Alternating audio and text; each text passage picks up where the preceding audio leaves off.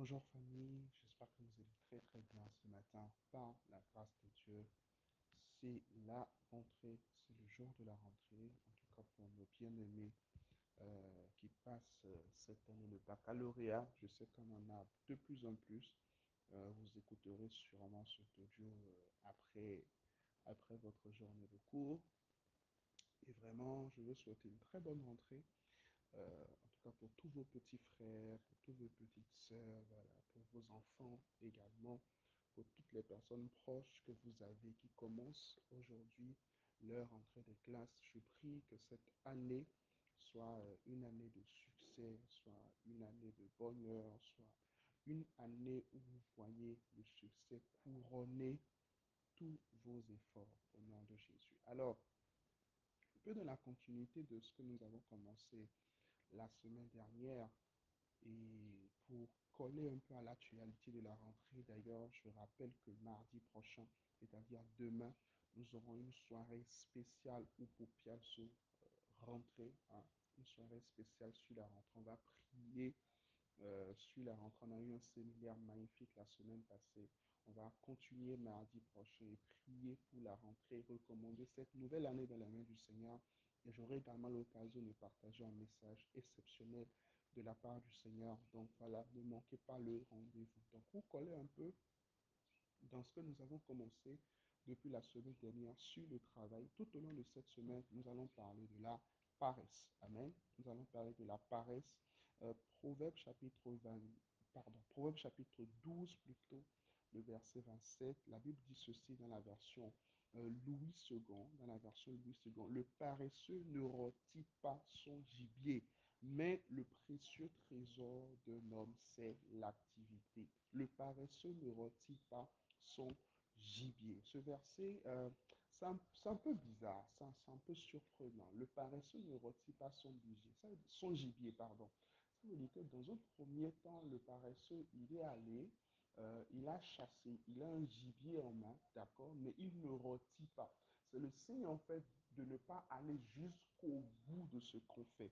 Le fait de ne pas aller jusqu'au bout, le fait de, de, commencer des choses, de commencer des projets, de commencer des entreprises, de commencer des formations, mais de ne pas aller jusqu'au bout, les amis, c'est de la paresse. Amen, c'est de la paresse. Et nous devons renoncer à la paresse. Nous devons renoncer à la paresse dans notre quotidien. Et nous devons travailler résolument, résolument, pour voir véritablement les desseins de Dieu s'accomplir dans notre vie et dans notre génération. Allons dans la version Louis, euh, parole de vie, pardon, de ce même verset. La Bible dit, un paresseux qui va chasser ne trouve aucune bête à griller un paresseux qui va chasser ne trouve aucune bête à griller. Alors, c'est surprenant, vous avez beaucoup de personnes qui très très souvent vont dire des choses du genre ah quand je cherche je ne trouve pas euh, j'ai fait des efforts mais quand tu vas étudier véritablement les efforts qu'ils font ils ne font pas les efforts en fait jusqu'au bout ils ne vont pas en profondeur des choses alors les amis je veux nous encourager ce matin à aller en profondeur à travailler résolument, à ne pas nous limiter simplement à dire des choses. Ah, j'ai essayé une fois, ça n'a pas marché, donc je laisse tomber, je passe à autre chose. Non, non, non, non, non et non, non. Si tu as essayé une fois que ça n'a pas marché, continue, continue, continue. La Bible dit un homme travailleur possède un trésor. Tu veux posséder des trésors, tu dois être un travailleur. Tu veux posséder des trésors, tu dois être un bosseur. Décide cette saison de refuser la paresse et d'être un bosseur, d'être un travailleur, d'être le meilleur de ton domaine. Pousse-toi, vas-y jusqu'au bout. Donne-toi les moyens de réussir. Décide de réussir. Deviens acharné par rapport à ta réussite. Deviens acharné par rapport au fait de réussir dans le domaine dans lequel Dieu t'a appelé. Refuse la paresse. Refuse la, la paresse à l'école.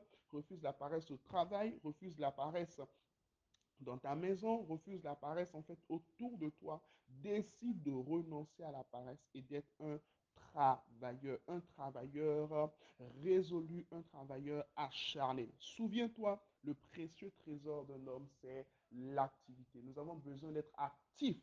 C'est très, très important. Dieu a travaillé six jours et s'est reposé un seul jour. Amen. Dieu a travaillé six jours, il s'est reposé un seul jour. Aujourd'hui, malheureusement, nous voulons, nous, voulons euh, nous reposer six jours et travailler un seul jour. Cela ne doit pas être le cas, mais nous devons plutôt travailler exactement comme Dieu pendant six jours et nous reposer seulement un jour. Je te vois devenir en cette saison un véritable travailleur, un véritable passionné de travail, quelqu'un qui paie le prix pour la manifestation des desseins de Dieu dans sa génération au nom de Jésus. Amen. On écrit tous ensemble aujourd'hui, je refuse la paresse.